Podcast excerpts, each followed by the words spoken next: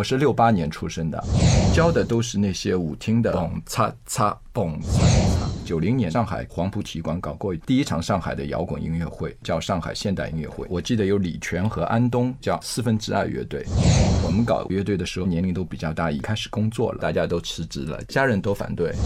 成立的时候，其实我们都不会乐器。你这个人看上去适合鼓手，你去学鼓手。这是看面相的吗？这支乐队寿命多长？寿命，寿命。但是那时候我们没钱了，你不知道五万块是谁给我们的。那边也住了很多民工，经过我们这里，他们就会唱这首歌。哦，真的吗？偏爱民谣摇滚，支持独立音乐，欢迎收听文林 FM，我是独立音乐人周勇。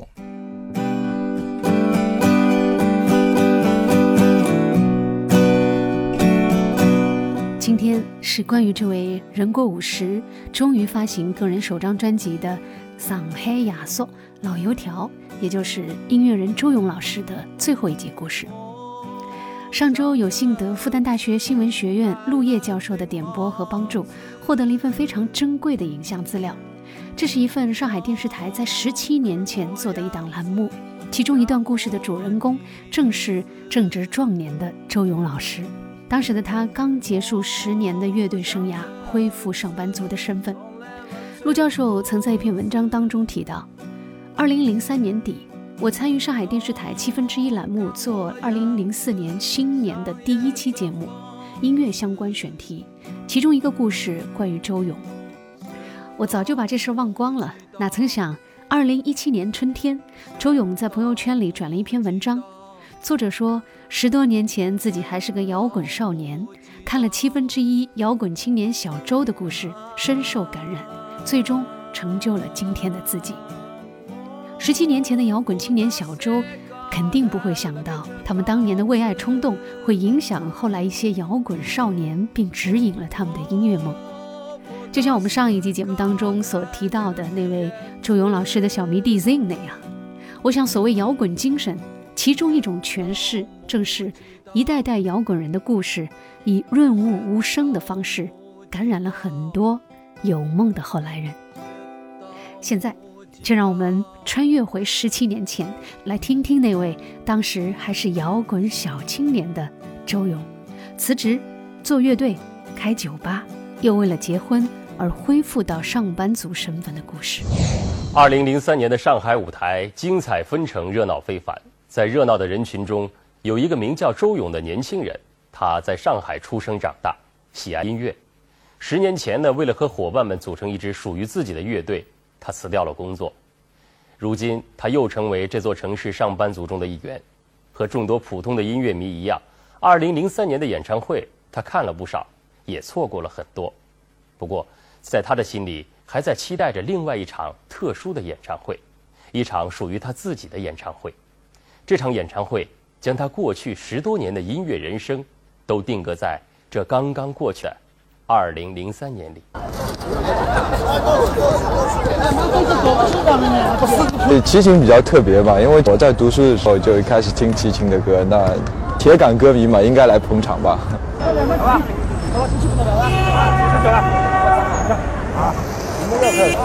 啥票子？啊，啥票子？啥票子？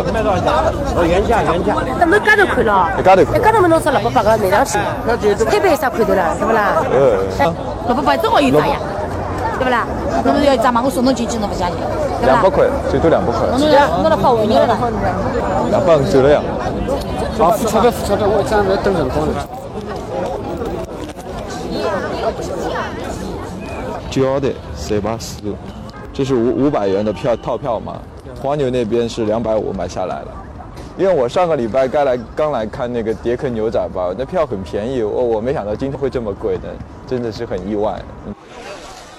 这是2003年上海的最后一场大型演出，乐迷周勇幸运地赶上了末班车。不过，在他的心里，最让他期待的还是两个星期之后的一场演唱会。那天，他将为自己引吭高歌，因为十年前他曾经过自己的乐队。当初的梦想是什么？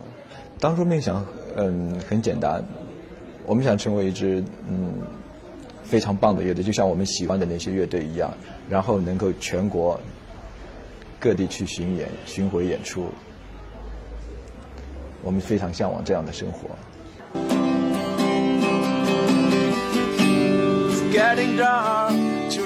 周勇，一九八九年从复旦大学毕业之后，进入了一家贸易公司工作。一九九一年，他和自己从小玩到大的三个朋友，在看完一次演唱会后，萌生了组建一支自己的乐队的想法。但在那时，一千元一套的架子鼓，三百元一把的吉他，对于这些刚走出校园、拿着一百块钱工资的男孩子来说，实在是不小的卡。于是，来自朋友和同学的几百元赞助，成为了他们购买乐器的第一笔启动资金。够吗？还是不够啊？那我们就开始攒钱啊！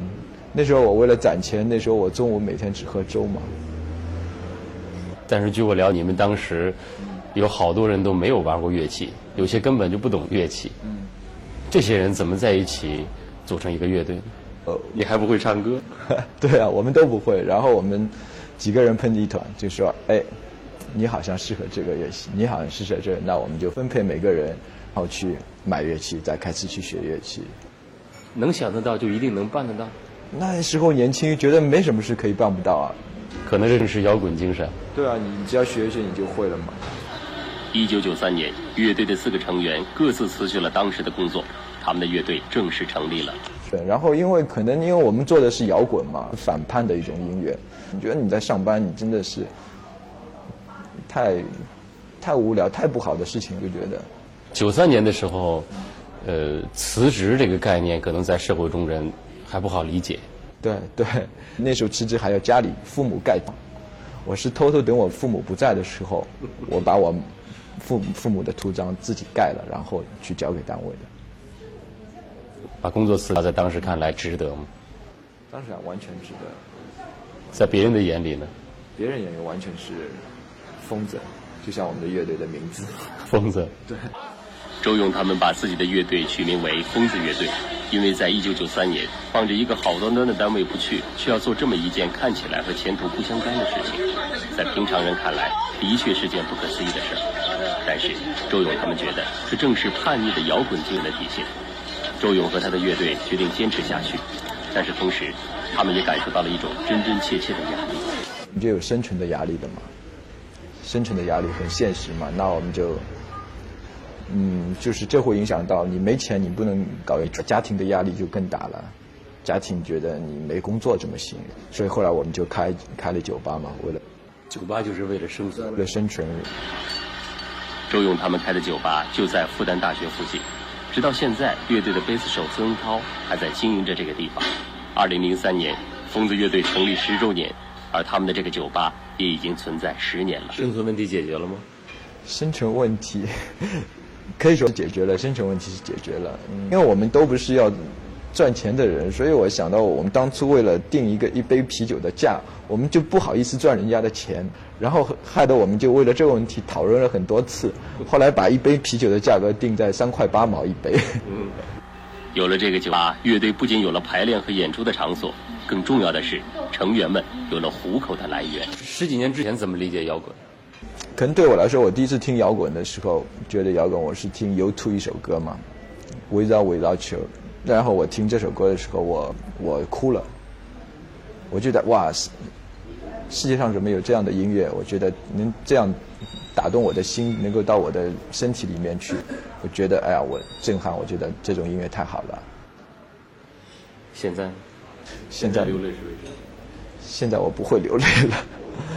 那我现在觉得我很感激，如果我父母对我有什么，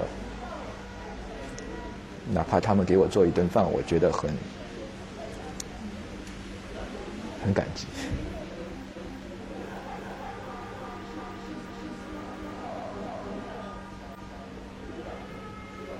为平凡感动。对。平凡的感动来自经历的挫折。几年以后。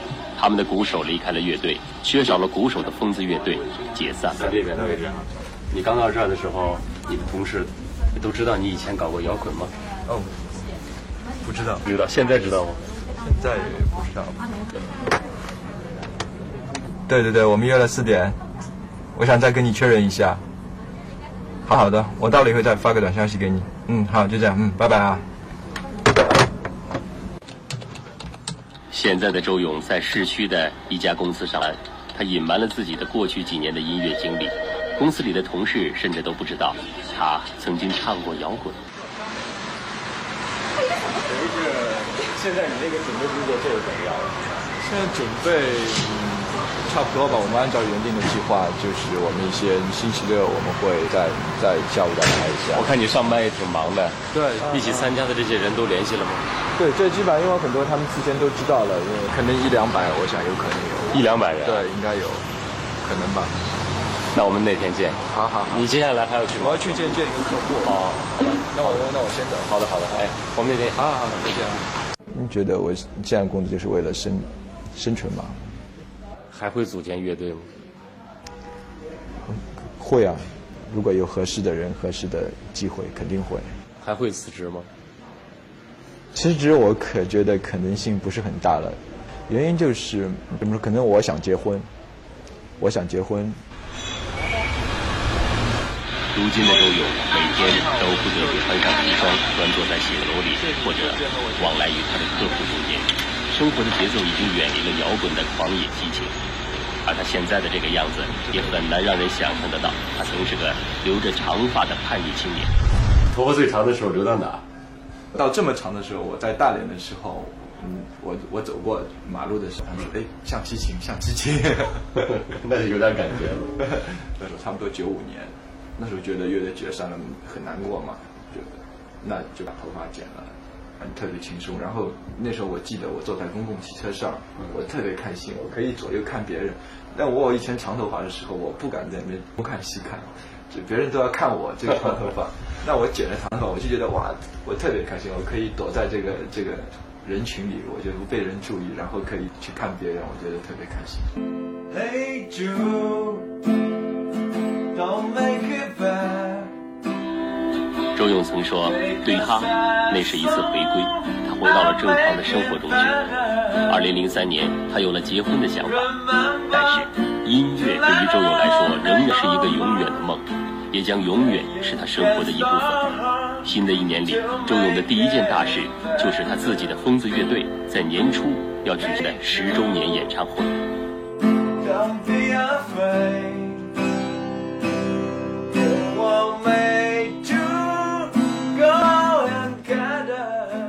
二零零四年一月十号，演唱会要开始了。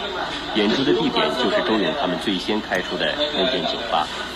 无论演唱会的规模大还是小，在开始之前，总有很多的准备工作。为了这天的到来，他们已经抽空排练了两个月的时间。周勇说，这天他们邀请了大概两百个朋友。演唱会的三个吉他手还是疯子乐队最初的阵容，他们如今都有了各自的工作。而鼓手则是周勇他们临时请来帮忙的朋友。对我们来说也是一个特别的机会，因为本来乐队差不多已经早就在大家的生活里面成为过去式了。现在有个机会能够重新聚在一起，为大家唱唱歌，挺开心的。排练了两个月吧，抽时间也比较忙，工作比较忙，现在也不是专门那个弄这个，业余时间，业余时间。呃，听说你们以前曾经为了乐队啊，一度放弃自己的这个其他职业，把工作都辞掉，是不是现实呃给理想好好的上了一课？呃，也不能这么说吧，也不能这么说吧，只只不过看你在哪个阶段，你有什么样的人生目标吧。辞过职对，但是那时候 不是这个想法，想要我去做一个乐手，同样每次经常唱一些同样的歌，不会不会，就那时候觉得好玩。那你觉得音乐是什么？享受啊。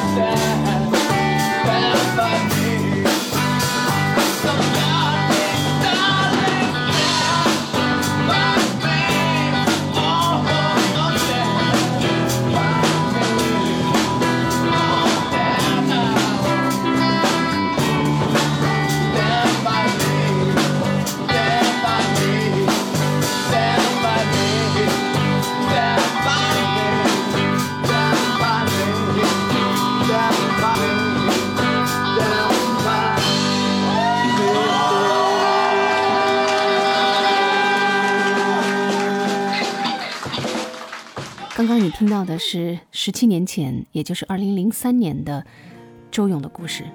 镜头里的他年轻、青涩、和善，而时间一晃来到二零二零年，周勇已年过五十，早已到了知天命的人生阶段。他索性把一个很常用的上海方言“老油条”灌作了自己的艺名，尽管事实上他一点都不油腻，他依然是年轻时那个谦逊、害羞、真诚、和善的样子。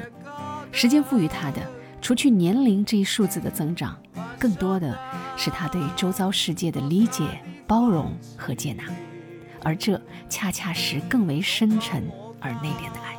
那么，您这些年您自己的音乐上的偶像有变换过吗？我觉得可能就是民谣这块，您可能会啊，呃偏向你猜猜 Bob Dylan 啊，或者是啊 Leonard Cohen 啊，这样啊这这一类的，我不知道啊。但是如果年轻的话，也许你会嗯。就是偏向于像像詹士 Grash，我肯定要猜科本了，对吧？就类似于就 那个路子吧，那个方向对。对，你你说的还是蛮对的。我们刚搞乐队的时候，嗯我们就是科本 Nirvana，我们乐队是很喜欢，也翻唱过很多。嗯也有很多人说我我翻唱 Nirvana 非常好，但是后来因为乐队不搞了嘛，嗯自己玩就就想到哎怎么样弹唱的有谁啊什么就。听很多 Bob Dylan，嗯那时候我的偶像是 Bob Dylan，但是现在其实是改变了。我现在最喜欢的这个民谣是那个 Neil Young，啊，你喜欢 Neil Young？对对，对现在我最最喜欢，的是喜欢老杨。。其实老杨的很多作品的旋律感都比 Bob Dylan 好，真的真的。也有很特殊的原因，就是我以前写过一首英文歌，后来我们演出我唱的时候，就下面的老外，有个老外就跑过来，哦，这首歌是不是 Neil Young 的？我说不是，这是我写的歌。嗯，他说呃太像了，他就觉得其实很有 Neil Young 的但 感觉感觉，但嗯但我我自己也没注意，但是我嗯我就留下记忆了。对对对我是这样理解的，就是说，因为以前喜欢 Bob Dylan 嘛，就是那种 Bob Dylan 那那种味道，嗯就是就是很有那种体验感，或者是很屌的那种唱腔。但我后来就是说不喜欢了，因为我就觉得那种是刻意的。他一开始有刻意的，我就觉得是一种刻意的装神弄鬼的感嗯。但是这这这这也乱说啊，呃就是我们就是我就感觉有一种可以装出一种感觉。但是 Neil Young 不是，他没有装，他就是靠音乐来去表达、来打动。迪伦从发家开始，他确实是有那一部分是在表演自己，是要嗯去刻意的打造自己一个形象的。嗯那样从头至尾都没有，他就是很真实的展现自己。所以我就听音乐就是越来越喜欢。我来猜猜，你经常翻唱他的歌，不会是《Heart of Gold》？对 对对对对对，因为那首歌，哎呦，我就听不了，一听就要哭。我我倒没翻唱过，我最早翻唱他的是那个，那会儿正好是也跟朋友演出，嗯然后我们翻唱了《Keep on Rocking on the Free World》。那时候是比较摇滚的，摇滚的嘛，嗯就是啊，就唱的很带劲，就是就是很好。然后后面又唱了他的那黑黑买买黑黑满满黑黑满满，我就一直唱这两首，大概有唱过他五六首歌，对。反正我觉得身边有好多人都是从一开始喜欢 Dylan，、啊。到最后都转向喜欢对对对，有 很多这样的。挺好，因为我平时我没有注意，我就发现，嗯，喜欢尼尔杨的不是很，因为周围大家也他也是比较老的嘛，就是没有人会会说到。其实很早就知道他，因为我们刚开始搞乐队，我就印象很深，就是那时候我们会有留学生嘛，嗯那时候日本人会给我们日本的摇滚那里吧，那时候我们就看到尼尔杨的一个照片，那种那种眼神啊，那种那种对对对状态就很喜欢，我就看到那个形象，我就觉得这个人肯定是很摇滚的那种。对对对对后来一听音乐还是比较民谣的嘛，所以觉得诶他的那个形象跟那个音乐有点反差，但所以一直知道，但是也没特别去听。也就是因为我刚才说后面我写的这是英文的歌，然后那个人说，哎，这是不是 Neil Young？嗯，那我就会去思考嘛。对，他我就想，是不是我们有一种有一种一种气质或者什么，然后慢慢的，正好也有时间空了，然后我就再去唱他的歌。还是那时候就是黑黑满满，嗯，黑黑满满，然后就是也也很奇怪，就说是我认识的一个加拿大的一个女孩，她很年轻，以前在上海，后来她忽然就去世了。啊，然后他的一些朋友嘛，就给他开一个告别的 party 会。他很喜欢音乐嘛，以前我们演出他经常来看，他们也叫我去了。大家每个人要唱他。喜欢的歌他其实最喜欢的是猫王，所以他们当时的一个乐队翻唱了很多猫王的歌，但也要我演出嘛，我就想到了这个黑黑满满就是他是加拿大人，就这就是加拿大的，他们都说哦非常好非常好，这这首歌是这个 party 他们最感动的，然后我就我就觉得哎呦。就像前面我说上海话一样，嗯嗯嗯就别人给你一个反馈，也会触动到你。你对对对平时没想，他们就这么说，我就觉得，哎，我好像跟你也一样，有一种嗯有一种触动嘛，我就会打动我去研究，或者后面我又去听，然后又去唱他的其他的歌，就现在反正是越来越喜欢。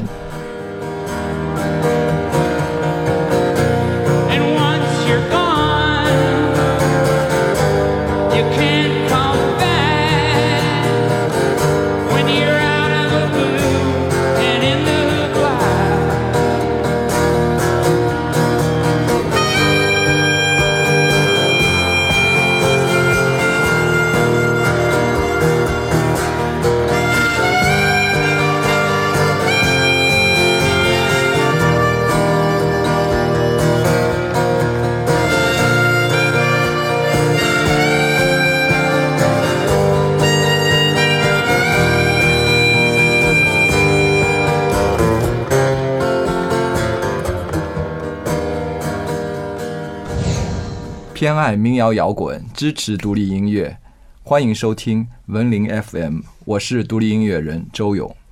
前面聊了那么多音乐的事情了，其实您远不止做音乐这一点事情，您所涉足的很多领域，甚至包括实验戏剧、啊相声，甚至京剧。您最近也喜欢京剧哈？您是一直在探索、寻找自己的一个支点，某一个生活的重心，还是说，这可能是？您除了音乐之外，跟年轻人、跟当下的社会或环境去做更多接触的这样一个通道，还是？我我是觉得一个人的精力是有限的，为什么可以去参与那么多事情？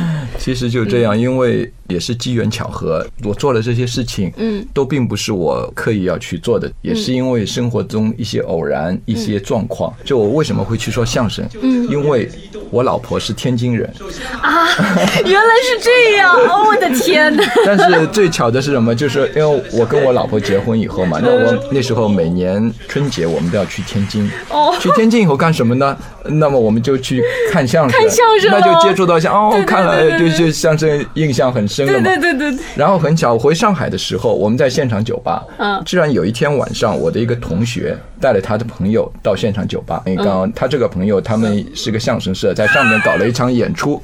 那我说啊，相声啊，我说。你聊相声到老好家了。对对对，我说我也要学相声，我要然 然后他是那个社长嘛，嗯他就说，哎，好好，你欢迎你来，你来加入啊，对吧？他看到你们在这里唱歌的人来加入，他也很开心嘛。然后我就加入了，加入了以后就就说了相声。可是相声的底子，这应该是童子功啊对啊！啊，对啊，哦，那那那真的，你说的非常对，就是刚开始以为相声就觉得好玩啊，嗯嗯嗯但是你真的一说的时候，哇，还好难啊。那贯口就很很难下来的。对，贯口是一部分，主要就是是一个先天的原因，因为我是上海人，我的普通话不行。哦，普通话。一些语音语调我们说的不标准，那说出来感觉就不对。哎。还有他们有些词儿是北方的词儿哎，对完全我还不理解这个意思，但他们习惯就哦用不是这这个怎怎么说了？嗯。那我们的反应这这自然就是很很慢了嘛。是的是的就是一开始很难很难，你说了以后。别人不笑，嗯，多尴尬，好尴尬 好尴尬。对我那时候好想不说啊，就是那有有演出过几次？很多很多很多很多我们还在东方哦，东方艺术中心啊，对啊演出啊啊，都已经走到这一步对啊了吗？对啊对啊，我们还搞那个慈善演出，那时候黄汝刚还有那个。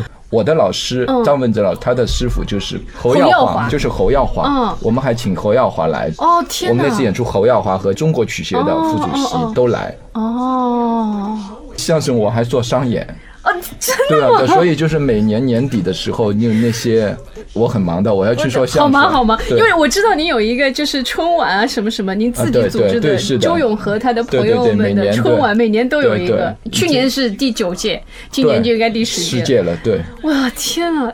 所以您看您做的事情，包括实验戏剧，我那些那个剧照我都真的看入迷了。实验剧也是很巧，那时候我在现场酒吧演出嘛，就有一天就是来了一个人，这人是就是我们以前最早做应试酒吧的时候，我认识的一个复旦的诗人叫高小琴。哦，那是九十年代初，后来他也毕业了，我们也也那就没有见过。但是就那天他来了，他现在在做戏剧，哦戏剧要演出，想想问我有没有兴趣去演。我说好啊，好啊，好啊，可是大家并不是演员出身的，或者是对对戏剧类的专业出身的。但他们因为那个戏剧和那种传统的话剧还还是哦还不一样，是不一样就是我感觉是偏行为艺术的。但是他要我去了嘛，他们正好参加上海国际戏剧节有一个节目叫上阳台，有个剧目。一开始叫我去的时候，那时候我正好没空。嗯。后来到十一月的时候又要演，就是上海戏剧节的这个汇演，那时候正好我有空，他们要排练啊什么，参加的时候，诶，挺有意思的。就因为平时没接触过嘛，嗯他们会做一些训练，只要是身体的什么训练，嗯。就是有点像类似于舞蹈，但不是舞蹈，没有那么些技术，偏肢体的训练。嗯嗯，哎，我就觉得很好玩。排练差不多排了一个月左右，但是你经常要去，大概每周要几次，可能两个月我忘了。那时候我演的是一个打手，打手 对，挺好玩的。就是我觉得是偏，因为实验戏剧，因为很多人就觉得说这什么看不懂，对吧？嗯就其实是偏那种行为艺术的然后我演了以后，反正也就脱下水啊。对，那个时候演很有意思，就上阳台的时候演的时候，他请了一个李建宏，我不哦。哦哦哦，你们一起玩噪音对对，音的，中国恒有最最厉害的一个噪音的吉他艺术家李建宏，他是现场配音的。嗯，很适合行为艺术的对这个，对对对，这种噪音啊，对对对，就是那种对对对。制造噪音的。然后在排练休息的时候，嗯。他在噪音的时候呢，我就跟他玩了一下人生的即兴。嗯，哦哇，然后完了以后，他们就说哇都嗨了，就是对对对。哦我也很激动，然后他们也录了视频嘛，就我有就看到那个视频，对对对，就就很嗨，所以我有猛想的这个东，哎呦，我、我应该玩一下这个噪音，做一场音乐会。人生。即兴，后来我就请他到上海来，我跟他玩了，哦。在 on stage 嘛，我们做了一场人生即兴。这个其实是我第一张唱片，做了、哦，这个。你们做的两个人做的那个对对对，那个是第一张唱片，是人生叫噪音阳台。哎，噪音阳台，正好因为这个机缘巧合，我们就做了这个唱片《人生即兴》。嗯后来导演就说：“哎，我们挺好。”他们说这个剧剧场他又成立了。叫陈松就另外一个以前水晶碟乐队的鼓手，嗯嗯嗯三个人嗯成立了一个噪音的一个音乐小组，专门做这个肢体和噪音的。后来我们又参加乌镇戏剧节啊，哦反正就你们都参加乌镇戏剧对对对对节对对了对，他每年基本上都会排一出到两出嘛，嗯所以我也就是下了贼船，就是 上不来了，上不来了，对。就很好啊，真的很好对去年我们有参加了北京国际青年戏剧节嘛，哦，其实这这一条也是您的业务主线了。它有两个，做大一点的剧的话叫测不准戏剧，就小的剧目叫叙事。哎呀，真的是很难定义了，没有办法给您随便加一个 title 了。这这这是瞎玩瞎玩，就是说这个是偏行为艺术的，其实并不要很多，我觉得没有很高的，但是可能就是还是要你一种投入或者是一种放开自我吧，就是说嗯，就是这么去玩，对所以现在这个状态是您最满意、最舒服的状态吗？你这么一说，我就觉得，哎，是的，是蛮蛮蛮蛮开心，因为有很多可以玩的事情。嗯，就人分好多种，其中啊两种就是有一个人是他在一个领域里边不停的钻研，啊钻研到顶峰。对而另外一种就是他不断的在开拓他的新领域。啊您就属于这个后面的这一种。对对，嗯其实我觉得这个不影响，就是说，往往你在做音乐的时候，因为我参加了这个现代这个实验戏剧的排练，它其实相反会刺激我的音乐，它因为有些带来你不同的方面，嗯。不同的感觉，嗯嗯嗯。那时候你再去玩音乐的时候，你带了一个新的维度，我觉得是有帮助的。艺术之间的共通、相互对共同用。相互的作用，因为它戏剧的时候，你会打开另外一扇门嘛，另外一种体验。当你把这种特有一种新的一种体验，你在做音乐的时候，你再把那种东西借鉴到你的音乐当中，那音乐又不一样了嘛。然后你在做戏剧的时候，我们有时候要写歌，我又写了很多歌。那我是不是可以理解您在其他艺术领域的尝试和探索，最后都是反哺到您的音乐上来的？音乐是作为您一个最终的、最中心的一个支点吗？可以这么说，因为嗯可能音乐我是玩的最长，相对来说，呃，相对来说，音乐可能是我最了解的。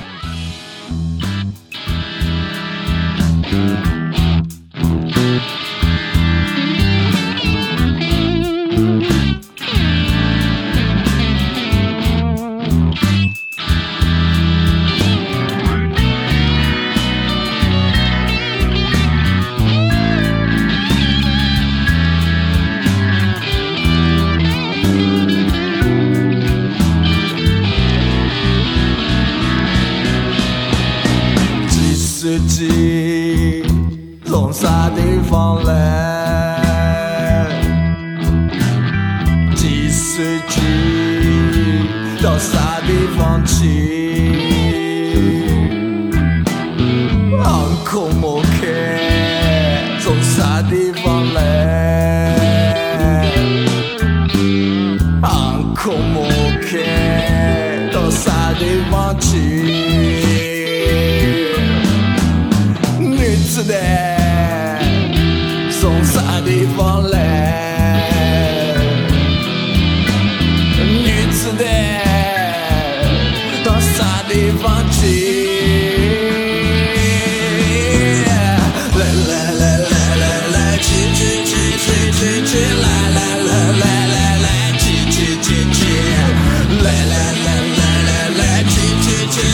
来来来来来来。我前面有提到，您当下的这个状态，从某个层面上来说，确实也代表了当下很多上海的文艺青年的一种状态。呃，您同意吗？我同意，我同意，因为就是说，现在的一个社会就是你真的有很多元，你你每天有很多群，对吧？对我加了很多和艺术相关的群嗯，他们都有发活动，比如说这是什么人体什么冥想的，还有那个有什么疗愈的音乐疗愈，有有有什么电影，有什么文，就是你你可以看到各种。活动嘛，各种东西你可以都去尝试了解或者影响你，对。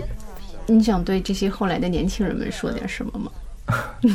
年轻人，我就说真的是，我真的很羡慕年轻的人，我我就恨自己，因为我现在在玩这个戏剧相声，也就就几年的时间，同样是玩音乐，嗯。啊，如果我我十几年前、二十年前，我就像现在这样，就是稍微认真一点，稍微有点进度感，或者对自己稍微有一些要求，把一件事做完或者怎么样子，那那那自己可能就会有很大的一个提升，就是说很很羡慕年轻的人，但是往往年轻人他体会不到这一点。因为你跟他说，他不一定会听对对啊，就是 这就是问题啊。但我作为我，反正他们玩的就说哦，老了，我想你才几，你才三十岁，到我这个年还有十几年了，你要学什么你都可以超过我，这是肯定的，因为你有这么长的时间你去钻研，对吗？所以年轻人啊，也听，请听一听前辈们的话吧，对过来人的话。过来人的话，虽然可能没什么用的，但是真的是这样。你想想，我现在已经五十二、五十三岁，那如果你哪怕你已经四十岁了，嗯你到我这里还有十二年、十三年，你要学一个什么？如果你要学个吉他，或者你要学一个鼓，十几年你不行吗？怎么着都能磨出来。对啊，肯定是，就是很很羡慕。所以说，就像我编曲或者什么，我是不可能了。我已经尝试过很多次，但是因为客观的原因，就我的视力不好。但我尝试了三四次，每一次我就觉得我要学习一个音乐的软件，每一次花了钱下去，都一个月以后算了，放弃了，不行。过了几年就觉得，哎呀，我还是应该学习，然后又花了钱下去买了设备。我还是不行，我大概有三次左右，现在我是完全死心了，因为我的视力啊各方面的问题，就是你已经不可能对着电脑去看东西，只能就是放弃了。其实它是也是一种分工，把自己的精力花在你能做的事情上就可以了，就可以了。对对对。谢谢勇哥，谢谢文林，很开心今天在这里，真的就是很开心这样一个一个聊天。